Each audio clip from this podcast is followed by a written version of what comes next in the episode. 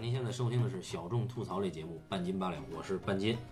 我是老高，大家好。我们继续聊《银翼杀手》系列的第二弹，哎啊，大坑啊也是黑色电影系列的第二弹。啊！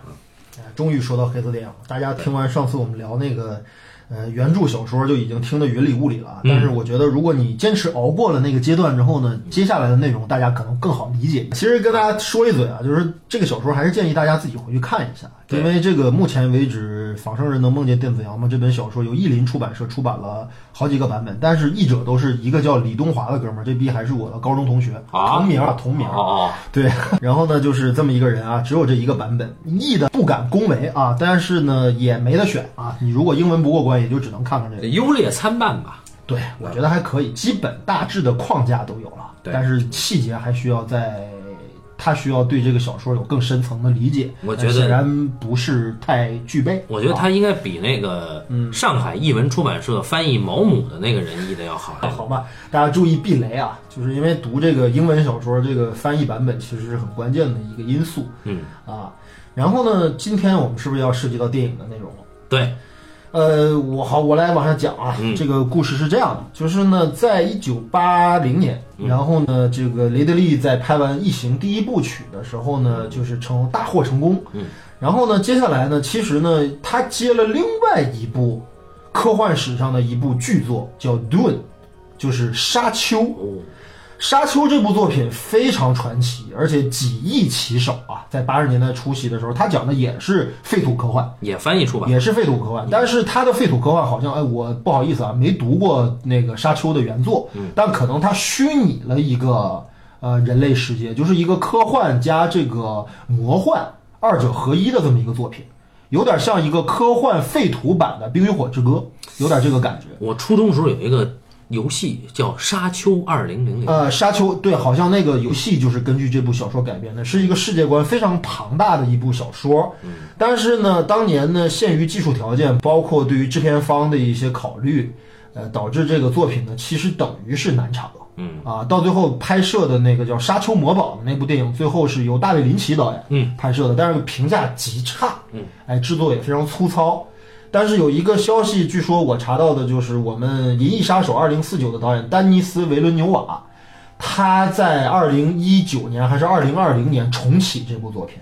啊，由他来指导《沙丘》最新这一部。那么关于《沙丘魔堡》，还有一部很有名的纪纪录片叫杜佐罗夫斯基的《沙丘》，讲的是好像是俄裔著名的艺术导演，哎，杜佐洛夫斯基，他去参与《沙丘》这个作品的系列的改编的过程当中的故事，等于是一部难产电影的制作花絮。嗯，哎，这部纪录片非常有名啊，现在大家也能搜到。那么这就是《沙丘》的情况。那么为什么提到《沙丘》呢？就是因为雷德利·斯科特啊，当时啊，其实就接手了《沙丘》这个项目，在接到《银翼杀手》之前。但是呢，据根据相关的资料发现，他在筹备《沙丘》的过程当中，他的哥哥，呃，不幸去世了，啊，是由于癌症，好像啊。然后呢，所以当时呢，给他的打击很大。嗯。而且制片方好像对这个项目的这个考虑非常全面，嗯意思就是在这种情况下的话，雷德利你还能拍吗？对吧？他可能就失去了这次指导《沙丘》的机会。但是呢，嗯，雷德利仍然被好莱坞的这么一个商业的这么一个市场认定为是一个具备拍摄科幻片潜质的一个导演。嗯，所以说呢，当就是有这个有一个制片人，他发现了《仿生人能梦见电子羊吗》这本小说之后呢，立即找了编剧，当时的编剧叫、汉普顿 Fincher，对汉普顿·芬奇。嗯，那么汉普顿·芬奇其实是一个非常有名的好莱坞一线编剧。嗯，然后呢，当时他接到这个《仿生人的梦见电子羊》这本小说之后呢，就开始着手改第一稿剧本，就是嗯我们上次节目提到的名曰《危险的日子》这一稿的剧本，嗯就是由这个汉普顿、嗯他自己手笔写出来的。他在改编这个小说的过程当中呢，其实提出了一种什么样的改编思路呢？他觉得原作的内容过多，嗯概念也过多，嗯所以说这不是一个利于电影改编的一个结构。嗯所以说，那么我们必须得在电影改编的时候呢，去舍掉一部分内容。嗯，那么这部小说当中，其实最明显的一条线，而且是最能够吸引观众的一条线索，实际就是以德卡德为代表的这个《银翼杀手》啊，其实就是《赏金猎人》，对吧？《银翼杀手》这名字是后来加上去的，改编的另外一部小说的名字。那么，《银翼杀手》去狙杀仿生人的这个过程，这就是一个私家侦探或者是一个动作片的这么一个思路。嗯，所以说改编的重心就变成了德卡德去狙杀仿生人的这条故事线。我们上次讨论的小说当中非常多的关于什么这个养这个电子宠物啊，包括墨色主义啊，包括这些线索，通通被删除了。嗯，然后这个小说就改编了第一稿剧本之后，大家就拿给雷德利看。嗯，雷德利当时的意思就是说什么呢？说呃，我呢其实有点不太想拍科幻片了。哦可能基于这个《异形》系列的这样的一个后续开发的一个不理想，以及《魔堡沙丘》的难产，嗯，所以他说我有点不太想拍科幻片了。但是剧本你可以给我看一下。然后他就拿到了汉普顿改编的第一稿剧本，然后雷德利欲说拒还迎，啊，哎，还有点意思，哎哎，有点意思，哎，能做出点东西来，所以雷德利呢就接下了这个项目，嗯，所以这就拍成了我们后来看到的这部上映于一九八二年六月三十号的这一部《银翼杀手》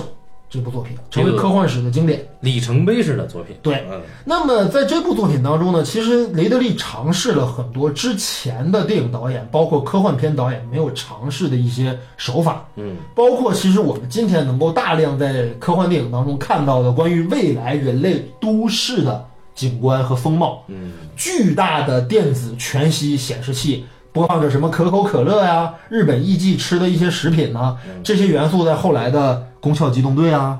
哎，包括很多作品《黑客帝国》啊，什么都使用过，对吧？都使用过，就是对于未来的这个感觉。然后呢，未来世界呢，建筑物无比的高大，哎嗯，特别特别高的建筑物，对吧？就是都不是现代人类能够。呃，能够想象到的这种建筑物的高度，可能都有几百米高的那种巨型的建筑物。国贸三期啊，暗暗无天日的这种的世界景观，嗯，哎，然后呢，非常阴暗潮湿的、阴雨连绵。破败不堪的这样的都市的街道，对，哎，疏离的人物关系，哎，破败的这样的一个呃整个的这么一个世界的这么一个景观吧。就没见过太阳。哎，就对，这这就是这个雷德利这部作品在美学上被后来的一系列废土都市、哎末世科幻片带来的一个视觉创新。嗯而且要值得一提的是，跟大家要说一句，就当年雷德利拍这部《银翼杀手》这个这个老版的时候啊，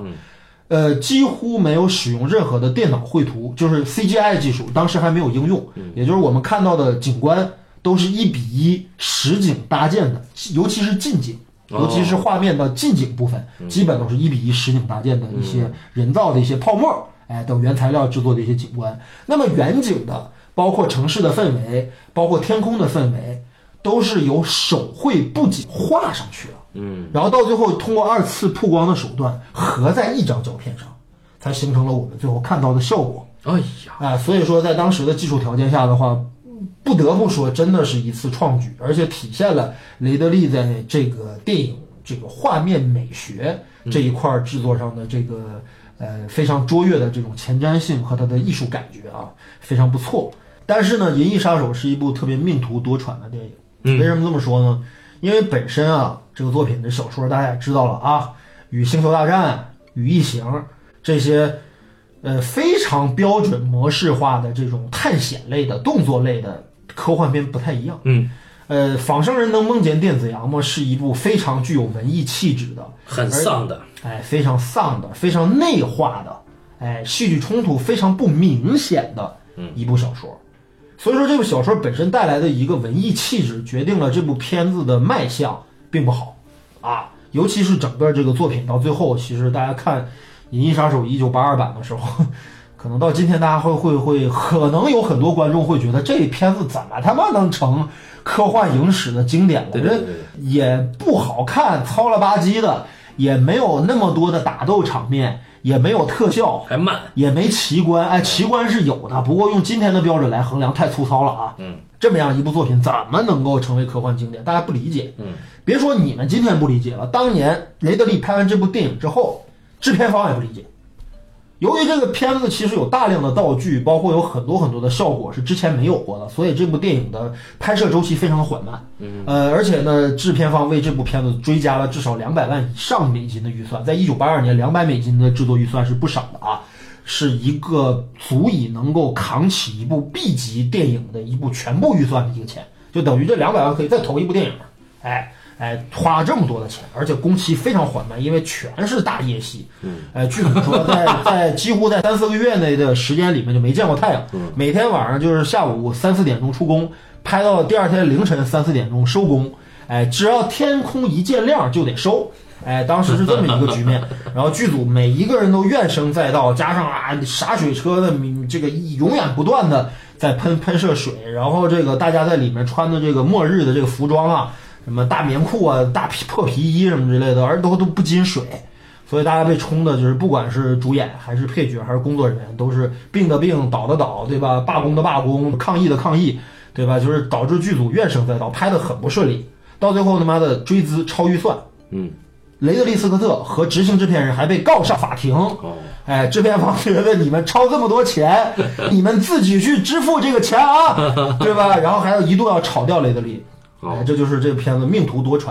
而且到最后初剪的版本据说达到三个半小时，这是雷德利一贯的做法。哦，对吧？对于一个不太擅长叙事整合的导演来说的话，把片子拍超、超时，这是一个惯常的一个概念。大家能想到一个毫无动作张力、一个那么内化的、嗯全程阴雨绵绵的，哎，一个讲述一个人孤独的思考人类生存意义的这么样一个科幻电影，拍三个半小时，基本是没法看的。对吧？遭遇的冷遇，基本我想象可以能够跟当年这个《现代启示录》遭遇的这个冷遇差不多，对吧？大家想去看一部战争巨制啊，结果看着一一伙人他妈在这个这个这个越南的这个河上，对吧？漫无目的的在往前开，这样的一个局面确实让人很崩溃。除了对话就是对话啊，除了对话就是对话，而且很多时候还没对话，嗯一个人物在那儿纠结啊，沉思状态，对不对？啊然后呢，怎么办呢？必须得剪呢。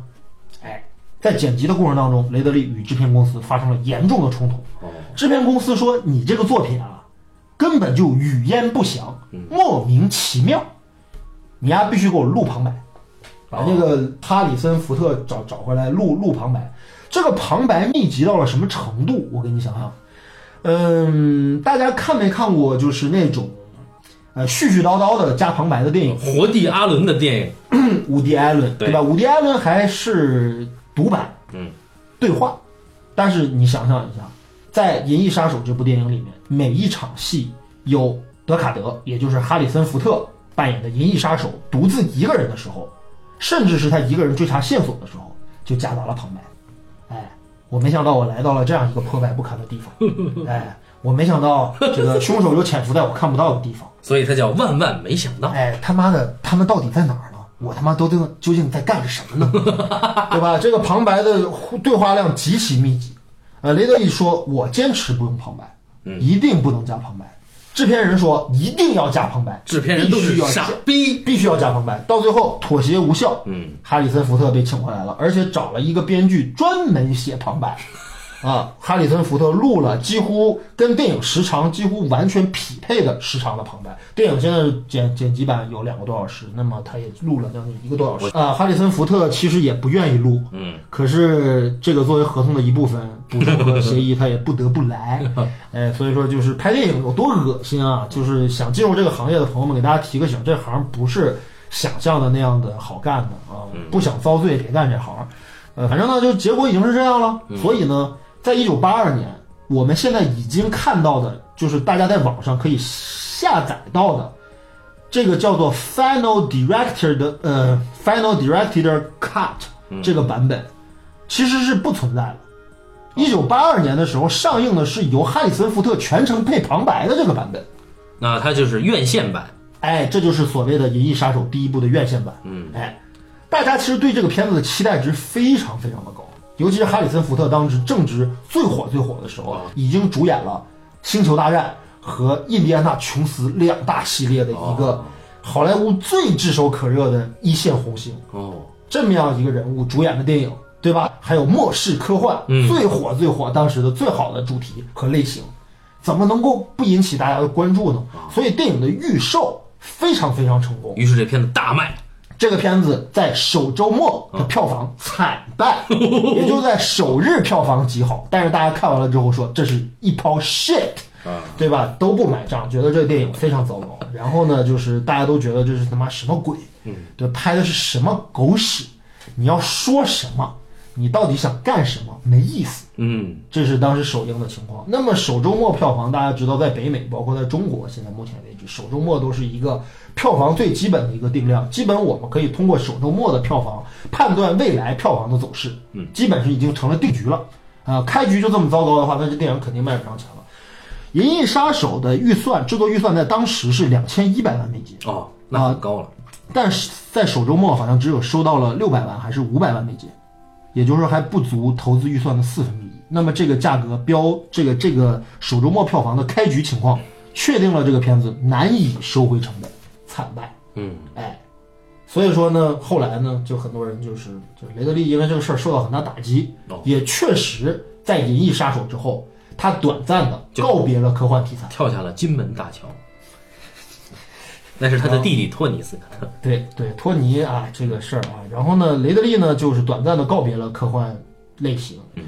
那么之后呢，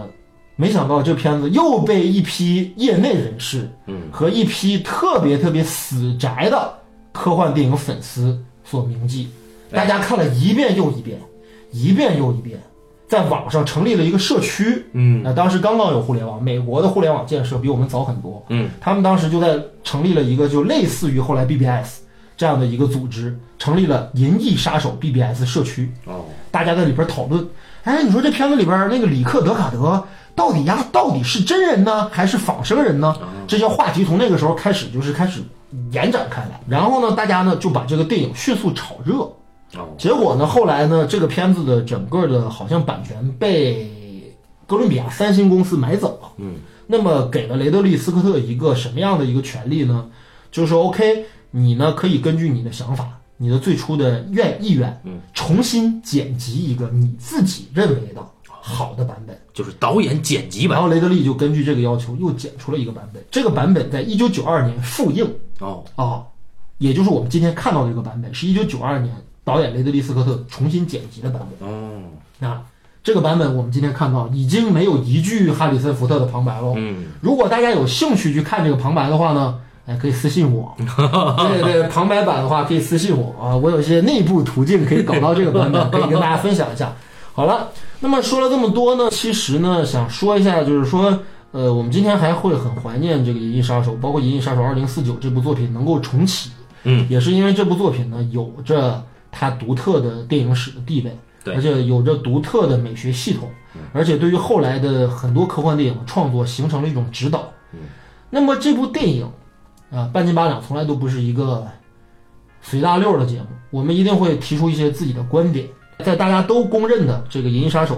是一部科幻影史巨作，嗯，哎，具有前瞻性质作品的这样的一个前提下，我们今天再回头看这部作品，哎，你觉得这部作品怎么样？我觉得这部电影，哎，别别别，这没事，刚才说我直说。刚才说半斤八两不是一个随大溜的，这个这个是一个坑儿啊，我决定不跳这个坑儿。哎呀呵，但是啊，就我个人啊，我先讲讲个人的观影历程。我在电影院看过两次《银翼杀手》，啊，都是修复版，但是我每次都会睡二十分钟，不多不少，整整二十分钟。你最近这一次为了这个节目准备，你也睡了吗？没有，最近这一次是在家里看的。哎呦，家里看真的是全程无尿点看完啊！但是看完了以后呢，要知道我为了做这个节目，先读了小说原著，然后又看了一遍，嗯，带着从来没有看过的那种状态去看这个片子。我发现这个片子确实故事讲得很烂，对，这是我我个人的想法啊啊！但是这不能解释我为什么一开始睡觉，一开始睡觉证明我那个时候还是不是一个呃合格的影迷啊。嗯然后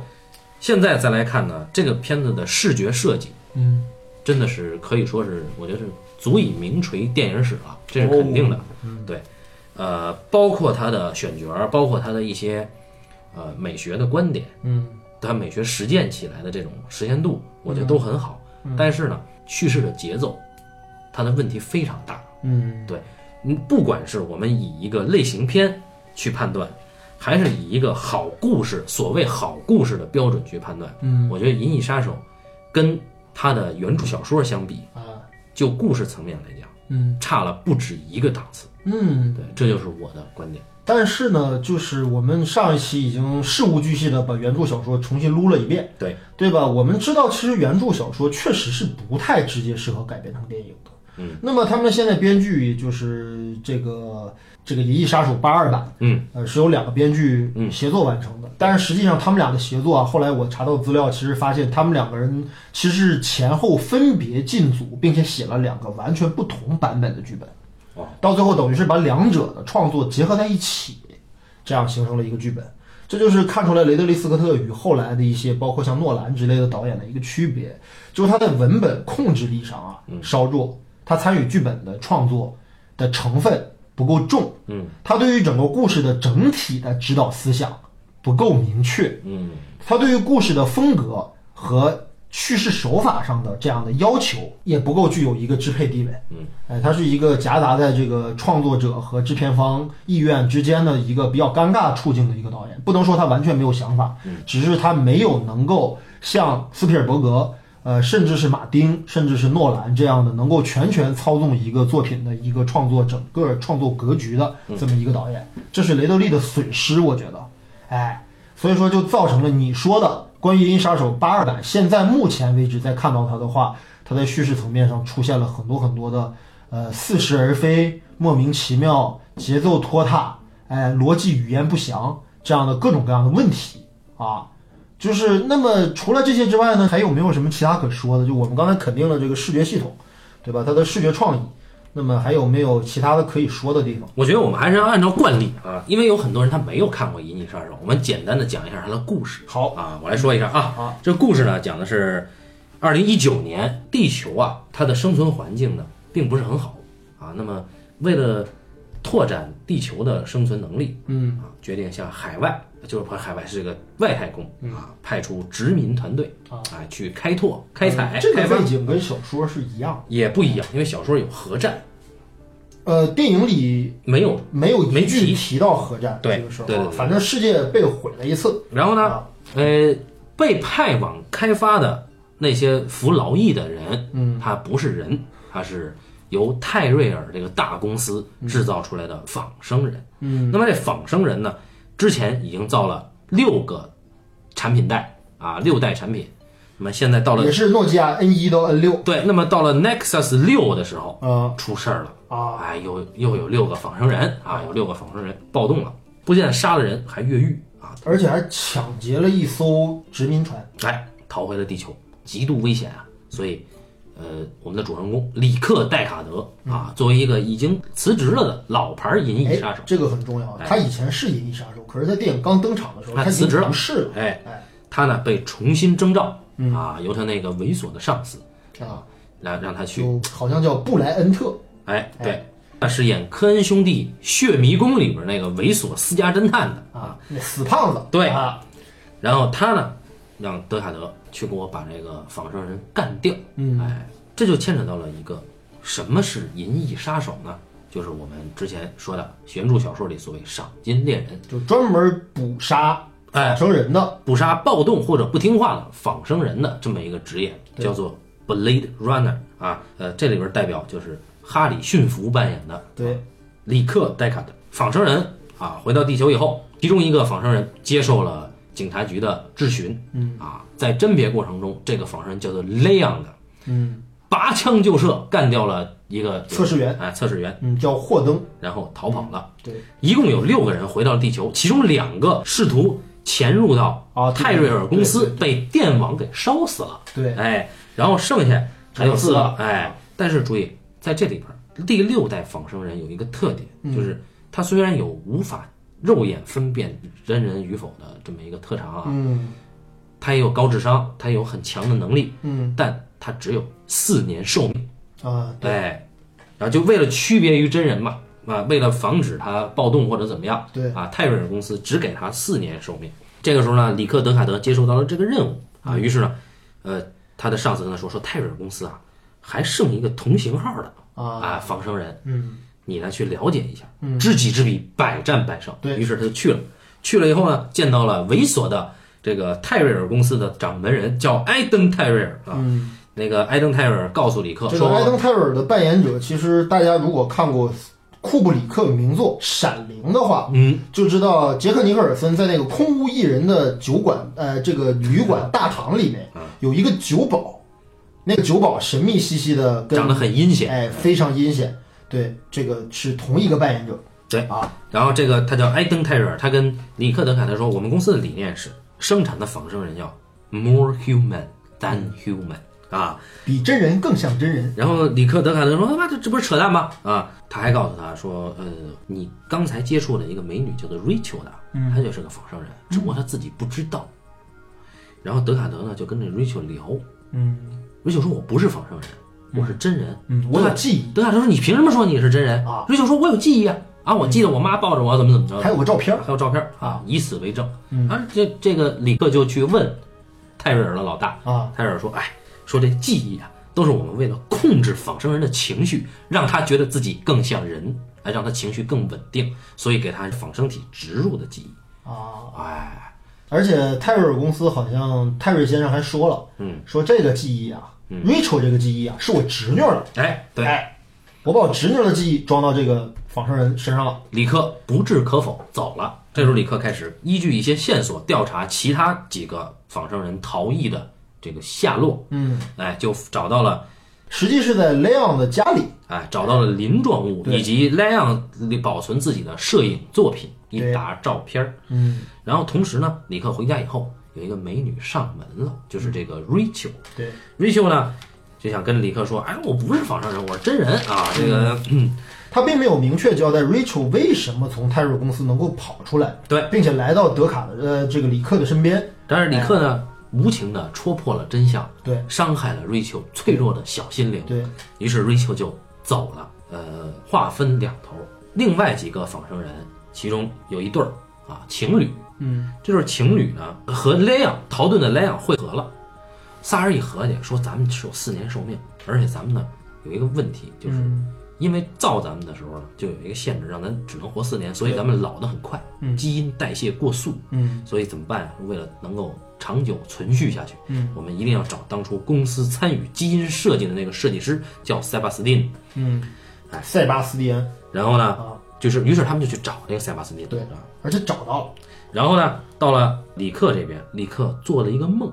嗯，哎，梦见了一只独角兽，哦，从他在密林深处朝他面前奔来对，然后就没了，不知道为啥。啊，后来呢，李克继续查探这个线索，找到了一个仿生动物市场，嗯哎，为什么找到这个仿生动物市场呢？原因就是因为他之前在搜查莱昂的公寓，并且发现莱昂的摄影作品的时候，发现莱昂的摄影作品里面有一张照片，经过好多倍率的放大之后，看到了一个在左脸颊右耳下侧有一个蛇形纹身的一个女神秘女人，并且在这个公寓里面，嗯，发现了在浴缸里面。有蛇鳞，哎，哎，蛇的鳞片这怎么回事？这样的一个东西。难道他拿是人造人？哎，然后呢，他拿到了这个蛇的鳞片之后呢，发现这是人造蛇的一个配件，嗯，而生产这个人造蛇的是在一个动物市场生产电子蛇的这么一个对阿拉伯人，哎对吧？我一以个为阿拉伯是人， 《钢之炼金术士》里的合成兽。然后呢，这个德卡德这按图索骥就找到了这个蛇鳞片的主人，是一个在娱乐场所扮演色情莎乐美的女人啊。然后德卡德呢就追踪这个女人，嗯，结果被这个女人逃脱。一番再次追逐的时候，好，德他卡德锁定了这个女人就是一个仿生人，对德卡德就把她给枪毙了。对，而哎，且死的非常凄惨啊，对，非常壮烈啊，哎，然后呢，这个时候呢，这德卡德呢紧接着又被莱昂给追踪。哎，好像这个莱昂跟这个耍蛇女啊，嗯有点情感，来报仇了，眼见德卡德就要被莱昂弄死的时对候，突然有一个人在背后开了一枪，干死了莱昂，救了德卡德。此人正是瑞秋。哎呦。而与此同时，德卡德干掉了几个仿生人，他的猥琐上司告诉他，除了这几个仿生人啊，嗯，你得把那瑞秋也干掉，嗯，保不齐哪天他也暴动了。哎，德卡德这个两难尽地，这德卡德说这个怎么办呢？于是就跟瑞秋在一起了吗？嗯啊他就逼咚了瑞秋，两个人就好了。嗯，哎，德卡德这个时候呢，你说那该干的活还得干，但是瑞秋我不能动。嗯，于是划分两头，那头那个洛伊，嗯啊，Roy，就找到了塞巴斯汀，然后通过塞巴斯汀，罗伊找到了埃登泰瑞尔这个王八蛋。嗯，哎，罗伊说你造了我，你总有办法把我们这个腺体衰老过速的这个问题解决了吧？啊，泰瑞尔说我不会。哎，罗伊说你他妈是我的造物主，你居然是这样。于是罗伊双手一攥，把哥们儿的脑袋给挤爆了。对，要你有什么用啊？接着啊，这个德海德呢，同步也找到了这个洛伊的藏身地点。嗯，哎，就跟这个洛伊和洛伊的情人儿、啊，发生了一场大战。嗯，但是呢，因为洛伊他是设计为战斗型的人才，对，哎，他的能力太突出了，嗯哎，所以这个李克呢，死活打不过洛伊，被洛伊反追。嗯在千钧一发的时候，李克决定逃跑。嗯，哎，他跳楼，从一楼跳到另外一个楼的楼顶，结果还没跳过去。哎，没跳过去。当他快要摔死的时候，不知道为什么，罗伊飞过去向他伸出了援助之手。把他从楼边拉了上来。哎，同时呢，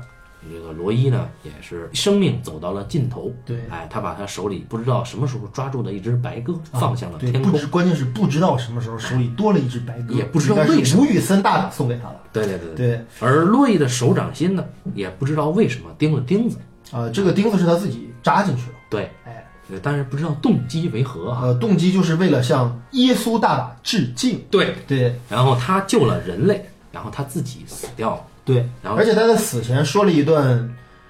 非常精彩的台词，对，一段一段独白此处删去几十字。啊，然后德卡德完成了任务，回去以后嗯，与瑞秋会合，跟 Rachel 会合，然后他他知道 Rachel 也将面临着追杀，嗯，于是他决定带 Rachel 远走高飞。对，逃亡，哎，但是呢，他在 Rachel 离开自己家公寓的时候，嗯，他在地上捡起了一个折纸的独角兽，哦，然后他冲镜头暧昧一笑，啊走进了电梯，跟 Rachel 就黑灯了。这个片子就结束了。 好，啊，这个大家看一下，这个故事他妈的说了什么东西呢？对吧？哎，我觉得我们从这个角度去出发吧。嗯，呃，因为吧，这个我们我在看资料的时候，其实知道啊，就是说也是扣回到我们之前所说的题目，嗯，我们去谈论一部黑色电影，嗯，哎，我们谈论一部有黑色电影风格气质的黑色电影作品。那么，其实，在访谈里面，雷德利·斯科特在《危险的日子》对吧，《银翼杀手》制作花絮的这部纪录片当中，嗯，在最开始的时候就曾经表示过，嗯，我们这次做的这部科幻片嗯是要用 film noir 嗯，这样的风格去定位的一部科幻作品。哦，也就是说，创作者有意识的对，这句话是雷德利·斯科特明确和编剧都说出来的，啊，所以我们必须得承认，《银翼杀手一九八二版》是一部具有浓郁黑色电影气质的作品。啊，哎，那么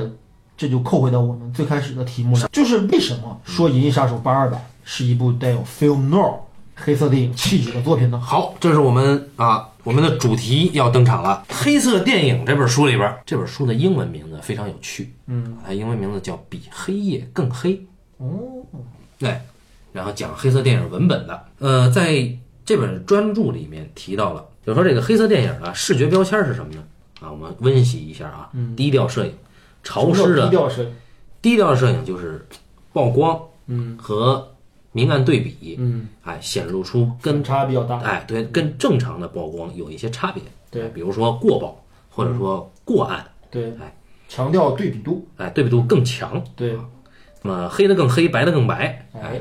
那在这个低调摄影是一个，还有潮湿的城市街道，哎，还有一个是通俗弗洛伊德式的人物，哎，什么是通俗弗洛伊德呢？就是因为大家知道这个弗洛伊德的心理学啊，对于美国，尤其是美国的戏剧和电影故事的写作有非常重要的影响，尤其是在主角的塑造上。那通俗弗洛伊德呢，指的是这个主角自身有一个对自己人心理的质疑，或者是疑问，或者是谜团没有解开。通过眼前这人遭遇的案件，激发了他对自己过去的怀疑，哎，甚至激发了他的某些心理障碍或者情绪的问题。嗯，这就是弗洛伊德式人物啊。比如说，比如说，哥们儿就讨厌虐待女人，哦，哎这就是我们在《哎，洛城机密》当中，对吧？对于拉塞尔·克劳老师扮演的那个叫巴德·怀特的警察对的一个侧写。哎，那他为什么呢？因为他过去他妈是在他眼前活活被他爸给揍死的。对，那除了刚才低调摄影、潮湿城市街道、通俗弗洛伊德式的人物，还有对蛇蝎美女罗曼蒂克迷恋。一般说说男主角啊，通常都是约翰·维恩的反面，嗯，哎，心理上是被动的、受虐的，以及病态的好奇心。哎，这些跟我们的里克戴卡德先生不谋而合，对吧？当然是谋而合啊。嗯，哎，在专门研究黑色电影的学者眼中，黑色电影有刚才几个气质上的特点。嗯，那我们在《银翼杀手》上，老82罗刚才说嗯了，八二版的其实是符合的，对吧？呃，几乎全数符合。嗯，因为《银翼杀手》在最后导演剪辑版当中，我们可以看到这一部电影从头至尾没有一场戏出现过日光，嗯，哎，而且都在下雨。永远阴雨连绵，嗯，对吧？然后主人公呢，其实我们从这个哈里森福特的这个扮相上来都看是的话，湿漉漉的啊，对，他是穿着黄色的风衣，扎着领带，对吧？嗯对就差一顶礼帽。哎，对不对？这个形象与雷蒙德·钱德勒和亨弗莱·鲍嘉在很多经典黑色电影当中的扮相如出一辙。呃，他呢也对一个危险的事物，一个蛇蝎美女，我们可以呃勉强的将 Rachel 视之为一个蛇蝎美女的一个形象。那足够哎她美身上啊哎足够美，足足够够神秘嗯妖艳，足够神秘，足够引起主人公的性欲以及好奇心，嗯，对吧？那么让这个主人公不可抑制的与他发生了关系和感情，嗯，嗯那么这些特征都非常符合。哎，但有一个地方我要提一下，啊，呃，这个其实我对八二版这个《银翼杀手》，其实在人物塑造上最不能够接受的一点，恰恰是里克·德卡德这个人，我觉得塑造的是有问题的。为什么？他的他的整个的行动线啊，没有一个明确的一个动力驱使，这是一个问题。嗯，呃，这个再多说一个细节啊，这部电影在经过多次删减之后，最后形成的导演剪辑版里面是删除了里克·德卡德关于他的前期的一段描述的。我们在总总结这个《仿生人能梦见电子羊吗》这本小说的时候，我们知道里克·德卡德是有明确的家庭生活的，对，是有一个妻子的，是有一个厌恶跟他生活的现有的生活状态的一个妻子的。在电影版当中有一个细节被删掉了，里克·德卡德握有一张他与他妻子之前的合影。嗯，他之前确实有妻子，可是他妻子呢，因为嫌他处境卑微，跟一个移民火星的一个有钱人跑了。我以为跟一个火星人跑，哎，然后德卡德呢，这个拿到照片了之后，还旁白来了一句说：“哎，他现在正在跟火星上的某个有钱人逍遥快活。哦，”但是这段情节和画面在导演剪辑版当中被删除了。哎，所以我们就不知道他为什么在最开始的时候是以一个退役的银翼杀手的形象登场的，嗯以及领导为什么又将他召回。嗯，这些背景资料我们全部缺失，所以我们无法确定里克德卡德接受这个任务的目标是什么。我们再联系原著小说，《仿生人能梦见电电子羊吗》里面明确的讲述，那个小说里面的里克德卡德是为了能够通过追杀仿生人拿取高额的赏金，并且买到一头真的生物羊，对吧？真的一头自然生物羊这样的一个行动目标为驱使的，也就是他要翻身，他要获得一种重回生活的一种热情。对，哎，这是有一个内部动力的。可显然，一九八二版的电影版电影中的里克德卡德，我们不知道他为什么接受这个任务，以及他之前为什么放弃成为银翼杀手。哎，而且呢，有趣的是，在八二的电影版里啊，呃，他的里克德卡德的猥琐胖上司说了这么一句话，嗯，说我为什么叫你回来？我们期待着你再一次创造你的 miracle，、哎，你的奇迹。这个奇迹指的是什么呢？不指知的道就是原著小说里说的，里克德卡德在一天内干掉了六个仿生人的奇迹。那他妈的，难道指的是？一九八二版难道是《仿生人能梦见电子羊吗》小说的续集吗？那显然不是啊。那这个这里边有很多语焉不详的，呃，这就就是他对电影的整个的文本，其实比小说改动要很大，而且做了很多减法的这么一个方面。对，哎，然后所以说德卡德这个人物就变得很模糊了。嗯，哎，但是呢，这个特别有意思的是雷德利·斯科特啊，他有一个特别有创意的做法，这个是他的受益。至于是不是写到剧本里了，现在我没有得到直接的线索，就是说这个东西是不是编剧的设计，但是这个东西一定是雷德利·斯科特的设计，嗯，因为在一九八二年六月三十日上映的那个配有哈里森·福特旁白的版本的《银翼杀手》当中，里克·德卡德在自己家中的钢琴旁边做了一个关于独角兽冲入他面前的这样一个梦境，这个画面，以及他在结尾跟 Rachel 决定亡命天涯的时候，在门口捡到的一个折纸独角兽的这两个画面均被删除了。哦，所以说德雷德利也对这个删除非常不满，所以他最在在，所以他最后在他的导演剪辑版当中又将这两个情节加了回来。但不知道意义为何呀？哎，所以说这就引起了科幻电影史上一个最大的一个疑问，就是里克·德卡德，他是仿生人嗯吗？哎这，个问题，哎，我们是不是要试着回答一下这个问题？我们给出一个我们节目的一个定位，因为嗯这个事儿其实至今仍然有争议，啊而且在这个丹伦丹尼斯·维伦纽瓦在拍摄《二零四九》的时候，嗯，这个问题其实并没有正面回答。对，哎，就是因为大家知道哈里森·福特在《二零四九》当中也出现了，嗯，出现了之后呢，大家都知道后面的情节，但是并没有揭示出他扮演的这个里克·德卡德到底是不是仿生人这个问题。因为他也不是《二零四九》里的主角嘛。对，我们通过雷德利·斯科特的访谈和他的导演设计来推断的话，啊，是什么？你觉得是吗？我没有看过他的那个访谈嘛，但是你不我用结合他的访谈，你就说从这个导演剪辑版当中来看纯从一个观众看导演剪辑版啊这两个独角兽意象啊我就一 shit，因为我根本就不知道这是什么意思，我只是觉得很神秘啊，很酷，很屌，很牛逼，啊仅此而已。呃，我觉得通过八二版导演剪辑版的最终设定当中嗯吧，其实我我个人啊，就从一个电影的一个创作者的角度去，嗯呃，想雷德利·斯科特的逻辑，里克·德卡德是一名仿生人，嗯，并且他的记忆，也可能是被存在的记忆嗯也是伪造的。哦，为什么这么说？为什么有两个细节，我觉得足以说明问题。其实，在《银翼杀手》一九八二版当中呢，雷德利·斯科特做了很多的细节上的一些细节提示，嗯，比如说他会让仿生人在里面明确了是仿生人身份的仿生人，在暗部出现的时候，眼中会有褐色透明的反光，不管是 Rachel 还是 Roy。嗯还是 Leon，嗯还是那个耍蛇女，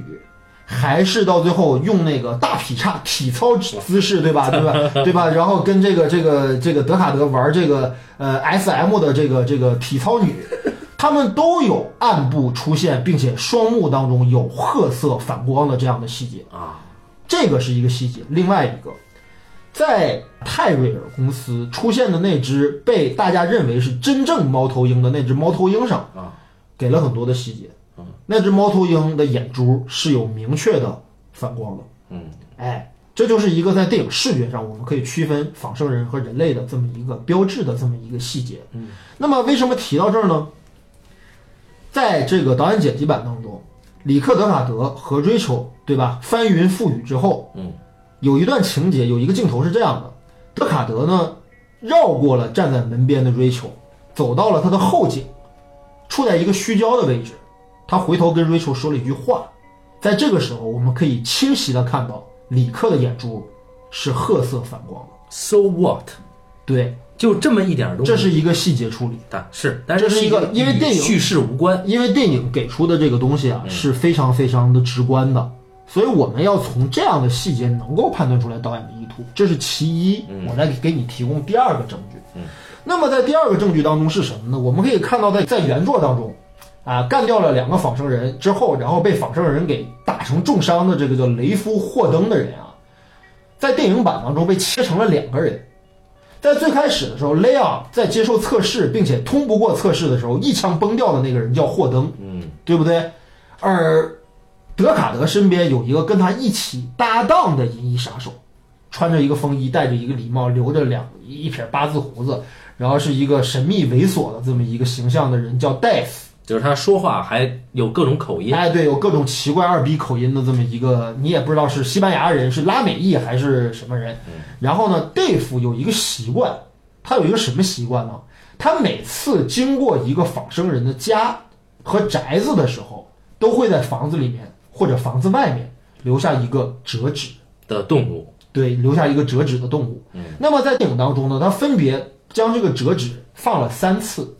第一次是什么呢？第一次是他在这个呃这个这个那样莱昂家里面，他放下了一个人形的一个东西，我、我有点忘了啊，反正在莱昂家肯定是放过一个的。那么他在最后结尾的时候，当李克和 Rachel 两个人决定亡命天涯的时候，李克突然惊讶地发现，在自己家门口外面有一个独角兽的折纸。嗯，而独角兽是什么呢？是他梦境当中的一个超现实的物件。对，这个记忆只有他有，这是明确交代了的，嗯，对不对？那么对，谁正常人没事会梦见独角这兽？个这个独角兽显然是 Dave 放的呀，因为全程只有 Dave 有这个习惯。而且如果大家看二零四九的时候，应该有一个细节，就是在这个瑞恩高斯林，嗯哎，高斯林演的这么一个 K， K，嗯哎，在追查这个绅士的过程当中，嗯他曾经在养老院里见到过垂垂老矣的 Dave。对， Dave 仍然给了他一个折纸，这个折纸就是一只小绵羊。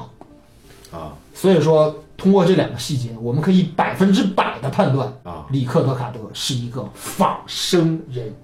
对，好，就是从叙事上他没有明确交代这一点，对吧？对，但是他通过两个导演处理，通过这个导演处理上呢，依然不叫明确交代，为什么呢？因为它一与情节无关，二它没有这都这连暗示都不算，这是需要你看反复看电影几遍之后闲得蛋疼才总结出来的这个。那在原文本，就是说这个所谓的二八二版的《银翼杀手》导演剪辑版里面，嗯，即便哈里逊福是仿生人，又能如何呢？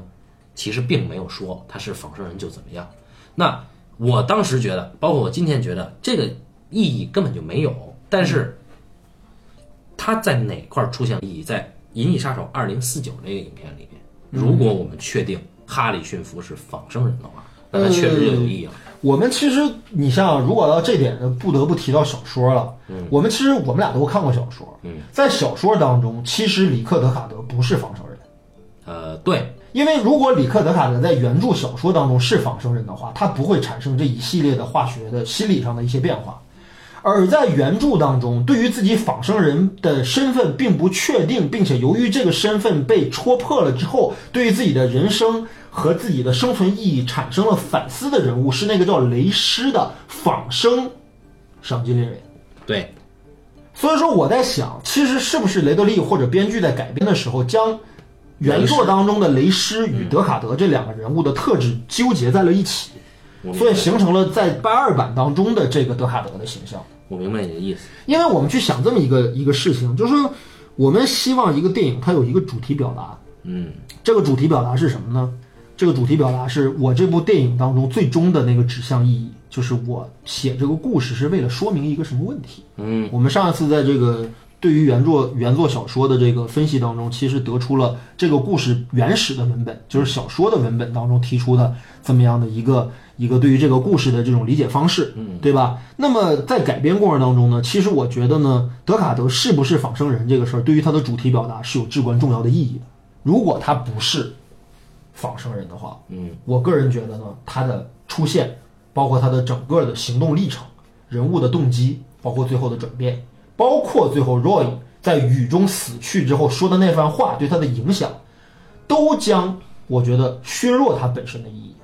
就说这个事情到最后，其实等于是德卡德这个人就目击了一段，呃，仿生人如何自救，但是又失败了的这么一个幻灭的这么一个过程。嗯，那么这个这个电影当中给出的这个指向，无非就是说，所有的生命都是平等的个体，我应该尊重所有形态的生命。你只能只能得出这么一个结论，而这个这个这个这个结论，我觉得在一个科幻作品当中是一个无比粗浅和苍白的一个主题，就是说。机器人是不是人？我们是不是应该用同样尊重人的眼光，衡量人价值的标准来衡量仿生人呢？对不对？无非到最后它是这样一个主题。可如果德卡德本人是仿生人的话，那么站在他的视点上，这就是一次自我觉醒的过程，这就是他一次认识自己是什么的那么一个过程。不管他是跟 Rachel 的爱情，还是最后跟 Roy 的对决，对吧？Roy 跟 Roy 的对决几乎是我看过的所有动作片啊。如果我们把《银翼杀手》当成一个动作片的话，那是我看过的唯一一部，到最后居然主角没有干掉对手，反而被对手所救。对，然后到最后这样的一个故事，因为之前没有人这么拍过，之后也没有。就因为你到最后你执行一个任务，到最后作为一个动作片来说的话，你一定要把你的对手消灭掉，嗯或者说是怎么样，对吧？它才是一个顺利的、完整的一个动作片的一个格局。可是显然不是，Roy 到最后没有杀 Rick，Rick 根本打不过 Roy，对吧？那看着 Roy 死掉之后，他开始明白，哦，原来好像我必须得存寻找我存在的意义了。这也是为什么他在 Rachel 私奔的这么一个过程。所以说，我觉得从这个角度来理解的话，这个故事必须得掌握这个信息，才能够确定它是一个有完整统一表达的故事。要不然的话，《银翼杀手》是一个特别莫名其妙的一个故事。我觉得正因为你讲了上述观点，充分证明《银翼杀手》是一个烂故事。哎，为什么呢？在我看来啊，原著小说最最动人的一点，也最深邃的一点，就是模糊了真人和仿生人的精神界限。就是真人有同情心，仿生人没有。但后来发现哦，真人其实更没有同情心，仿生人反而有。嗯，那然后真人愿不愿意相信这个现实？相信这个现实，如何建立自己作为人的自觉？啊，这是非常高明的。那如果是这个是核心的话，原著里面的主人公里克·德卡特，他是仿生人或者是真人根本不重要，嗯，对吧？对。好，那雷德利·斯科特反而但按照八二版电影里面，这个事儿就变得很重要了。我就认为啊他不应该把这个事儿弄得这么重要。然后雷德利·斯科特在你你的阐述里面啊，啊通过他导演处理怎么怎么样，嗯，他反而加重了他对这个主人公的一个身份的理解，嗯啊，甚至埋了一些这个这个这个小的暗号啊，嗯等等等等的。那这些东西其实把这个原著小说里边最精髓的东西给没了，啊，它呃变得更给模无糊趣了。化了。哦我觉得模是糊，化我觉得是更无趣了。就是在呃电影故事八二版里面，如果说里克德卡德是一个真人的话，嗯那最后结果就是真人一直杀着仿生人，反而被仿生人给救了。对对吧然后他开始同情仿生人，等于他的变化其实有两个对柱。我觉得可以啊，我觉得是一个好，是一个算是不错的故事啊，啊、是真人对自己作为人嗯和仿生人的区别有了一个反思，我觉得是可以的。对，好，那么另外一种理解，仿生人通过追杀自己同类，认识了自己是仿生人，认为人类不值得同情，嗯仿生人应该啊抱团取暖，对，所以我们离开这样一个过程，我觉得还不如一开始他是个真人的这个过程。当然，雷德利·斯科特也没有明确交代里克他到底是不是，因为从叙事上讲，他如果在前面没有说里克对自己的身份有怀疑的话，嗯，他后面就构不成这个叙事命题。他跟那个二零四九里的 K 完全不一样。我可以同意你关于这个主题归属的这么一个这这在这个问题上，就关于主题这个这个这个角度的我们的理解是基本一致的。嗯，只不过我说什么呢？我说的是关于里克·德卡德真实身份的这个问题影响到主题表达，而你觉得，即便上如果要是说把这个东西当成一个衡量这个作品是不是一部高级的、一部有表达的、有主题的作品的前提条件下，如果这个元素变得那么重要的话，嗯，那么这个作品其实是一个挺舍本逐末，或者是一个挺画蛇添足的这么一个感觉的东西啊，就是它最核心的东西，它没有通过最应该表现这个故事的手段来体现，而是用了一些似是而非、模糊不清这样的手段来做到，然后引起大家引起很多争论，讨论了这么多年。由于争论的出现，导致我们会视之为一些东西我们没有得到准确的解答，然后它才是经典。嗯，我觉得这样的一种角度，可能之前的节目我们已经说了，这不是一种高级的电影，对吧？我们对可能希望一个明确的解释，而我有一个地方跟你不同在于哪儿呢？我觉得在这个主题表达上，德卡德本人是不是仿生人这一点至关重要。嗯，但是更重要的一点是什么？更重要的一点是我们怎么通过这个故事能够看出来，这个只有四年寿命的 N 六型号的仿生人比人类更有人性。这是我在这个故事当中没有看到的点，嗯这也是我觉得它最失败的地方，这也是我觉得八二版它在主题表达或者说作为一个科幻经典来讲，它在叙事上和表达上有一个呃特别特别大的灰色地带，对呃一个最重要的问题，因为我们可以看到最开始的时候审问莱昂的那个赫登，对吧？霍登一言不合，这个这个这个这个莱昂就把他打死了。那霍登很残酷，这是一个，这是一个，对啊，这是一个残酷的杀人机器的行为但是霍登的提问更残酷。啊！啊，就是霍登例行公事的那种提问，感觉霍登更像仿生人。就是说，你刚才提的很对，他没有把仿生人变得更有人性，但他确实把人类变得更操蛋啊，这这倒是。啊。所所以以，仿生人究竟比人类好在哪儿呢？也没有看出来，呃对对吧？对，就是哎这个也牵扯到了我们一直以来咱们对雷德利·斯科特的一个看法，嗯就是至少我们聊《普罗米修斯》、聊《异形》，都对共同的这个观点就是雷德利·斯科特他不太善于做一个微观更细腻的人性的处理，或者说表现，或者说探嗯索。他有一些属于他导演的一些更宏观设计，哎，就是说哎人这个命题，人的跟造物主的关系，嗯啊，人自己的属性，他在他他在意的是这些论文上的东西，更宏观的视角。嗯，但它是有一些信息提示，但是这些信息提示。由于藏的比较深，或者是处于一个很模棱两可的地带的话，他所以就我们不藏得深，他这也没有意义。他不藏得深，他把这揭出来也不是一个好故事。我只能说，雷德利·斯科特在视觉上是一个好的好的导演，嗯，但是在写故事或者说对人物的理解上，他太概念化了，太主嗯对题先行了。呃，我们能想象到一一种非人的生命，他们有了人一样的这种生存欲望，嗯和人类一样的这种这个心境，嗯，对吧？和感情认知能力，对吧？在这种情情况下，我们就要同情他们吗？这是一个问题啊，对吧？呃，对，对吧？其实就是我们可以想象到，就是说，在这个《银翼杀手》这个原作仿生人能梦见电子羊吗这个前前提当中，由于他没有讲 N 一到 N 五的这个进化过程，但我们可以用《黑客帝国》那个逻辑来套一下啊，就是说，最初最初始的仿生人应该就是 robot，嗯，就应该是应该是机械结构的。对吧？甚至只有人类的四肢和人类的形态，但对其实完全不是人的就有个一种形象的东西。人皮，哎，对啊，至于说它这个 N N 一到 N 六这个进化过程怎么实现的，我们不知道。嗯，但是这个呃，在原作当中，我觉得这个罗森公司就是这个泰瑞尔公司的这个变体啊，嗯，对吧？罗森公司它是有很明确的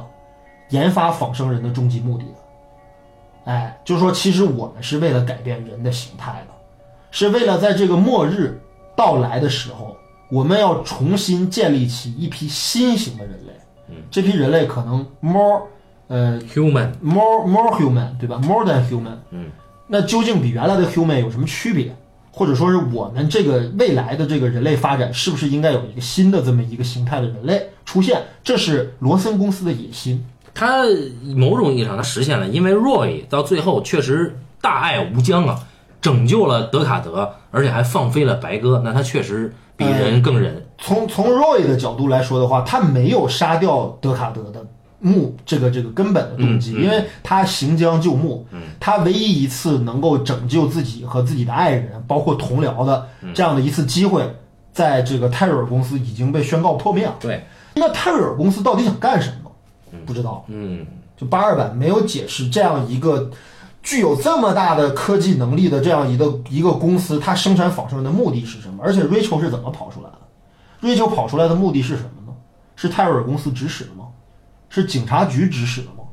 对，对不对？而且也你也不知道，就是这里边所有的情节的推进，并不是德卡德自己去推进，哎，我想到了一个非常狗血的一个设计啊。啊。呃，现在我们可以看到留在 Roy 身边的这个劈叉女，对吧？劈叉这女个体操女，啊，呃，其实从原著当中有一个非常有意思的细节，就是说，实际上到最后在原著当中啊，呃，来到这个屌丝这个傻屌家啊，伊西伊纳尔伊伊西西多尔伊西多尔家避难的这个仿生人啊，呃，其实呢，这个呃跟这个伊西纳尔呃伊西多尔，伊西多尔有一段莫名其妙的一段情愫，啊对吧？对对或者让伊西多尔本人对他产生了一些情愫就，长得像 Rachel 的那个，对对对，那么既然这个设定存在，我们为什么不能让 Rachel 在八二版当中以两个形态出现呢？也就是说，里克·德卡德在罗森公司，呃，在泰瑞尔公司测试的那个 Rachel，和最后他要杀掉的 Roy 身边的这个 Roy 的女人是 Rachel 是同一个人的，为什么不能做这样的一个戏剧处理呢？首先，原著里边 Roy 的女人不是长得像 Rachel 的啊，是另一个人。啊，我知道，但是但是我是说，就是你反正就这几个人物乱拼嘛，对，对吧？你你你去你去这么设计但的这那个可个能性显吗？然不是雷德利·斯科特的菜。嗯，啊，雷德利·斯科特是很喜欢演 Rachel 的那个叫做 Sin Young 的这个演员的。肖恩杨啊，对对对，那这样啊，嗯，就是我们还是来扣这个黑色电影的题啊，对，就是有两个学者，一个叫雷蒙·博尔德，一个叫埃迪安·肖莫东，嗯他们写了一个对于黑色电影研究具有里程碑意义的专著，叫《美国黑色电影全景》。在这里边，他们这么说，他说，黑色电影有系统的颠覆了好莱坞的基本神话。然后他说，因为黑色电影并不提供正义凛然的法律代理者，嗯，而是描绘了一个一个个深藏于黑暗之中的私家侦探，不诚实的警察，嗯，犯下命案的便衣警察，嗯，以及撒谎的检察官。他们把上层人士描绘为腐败者，把黑帮匪徒描绘为天使般的杀手哦和精神病人。一样。哎，我觉得在这个意义上，雷德利·斯科特确实颠覆了好莱坞这个个元素对真的，我们可以看八二版《银翼杀手》几乎全部继承了这些对通过理论家总结出来的这种黑黑色电影特质啊。对，你精神病人的体操劈叉女，对吧？啊哎，对然后这天使般的杀手罗伊嘛，我只是觉得什么呢？我只是觉得就是当当这个 Rick 他就是面对一个引起他的情情欲或者爱意的这么一个女性仿生人的时候，嗯，他的本质上的移情能力已经变了。哎，啊他从一个冷血杀手或者是一个这个这个独行杀手，变成了一个具有共情能力或者是能够体察仿生人处境的这么一类型的新型的人类。哎，呃，对，就是在我看来，雷德利·斯科特做这个命题啊，就是为什么要选这个？嗯当然不是他选的了，啊，就我的理解啊，就是在《银翼杀手》一九八二版，它更像是在抨击一种现象，就是这个现象，我们知道这个世界上能够让人类合法杀戮同类的是战争，对，但是到现在，嗯在这个一九八二年的这个影片里，能够让人类合法杀害同类的，实际上是仿生人这件事儿。嗯。所以我觉得，当然，这个前提是我们要在呃世俗的角度，包括在法律的程序上，嗯确定仿生人非人，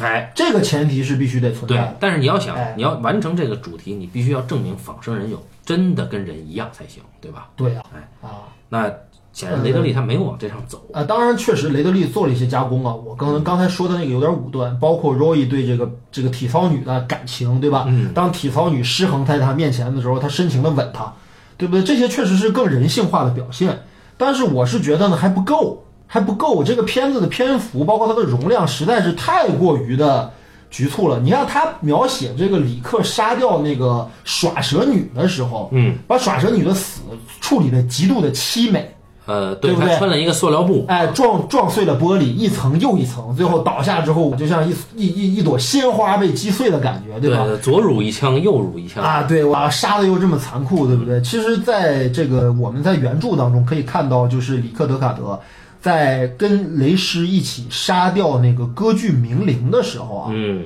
这是原作当中里克德卡德第一次感受到了，啊、他杀戮的非正当性，嗯，以及感受到了这个被定义为非人的仿生人的这么一类的生命体的同情，对，对不对？那么我们置换到这个电影当中来，虽然换了一个更 low 的视觉意象啊，一个歌剧名伶跟一个耍蛇的一个艳舞女郎，对不对？毕竟格调上有些差别，但实际上明显这是一处同样来源的设计。对吧？呃这是这是变一种变体吧，对于原原作当中的一种变体。对，但我觉得就是。呃怎么说？就是雷德利·斯科特他做了一个动态的处理哈、就是说你以动作片的方式让这女的死得更凄美，但实际上原著的高级是在于，呃，他去杀歌剧名伶的时候，当时那歌剧名伶在看画展，嗯，那画展画的是是谁的画呢？是蒙蒙克的蒙克蒙克的那个呐喊，那那对就是说你，你仿生人有能力去欣赏人类画家的巨匠杰作，对，然后里克德卡德和那个雷师对这个画可能并没有这个。没有任何感呃，对，这当然，接下来又证明了里克其实对蒙克的画是有一些见解啊，啊，但是当时好像把人类处理的不如仿生人更能理解艺术，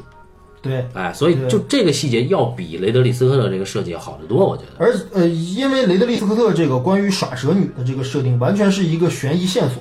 啊，对，就是他是说我要抓一个人，然后我对对从一个地方找到了这个人的线索之后，然后我见到了这个人之后，我就毫不犹豫把这人杀了，结果这人死的特惨，对，哎，我就良心不忍了。嗯，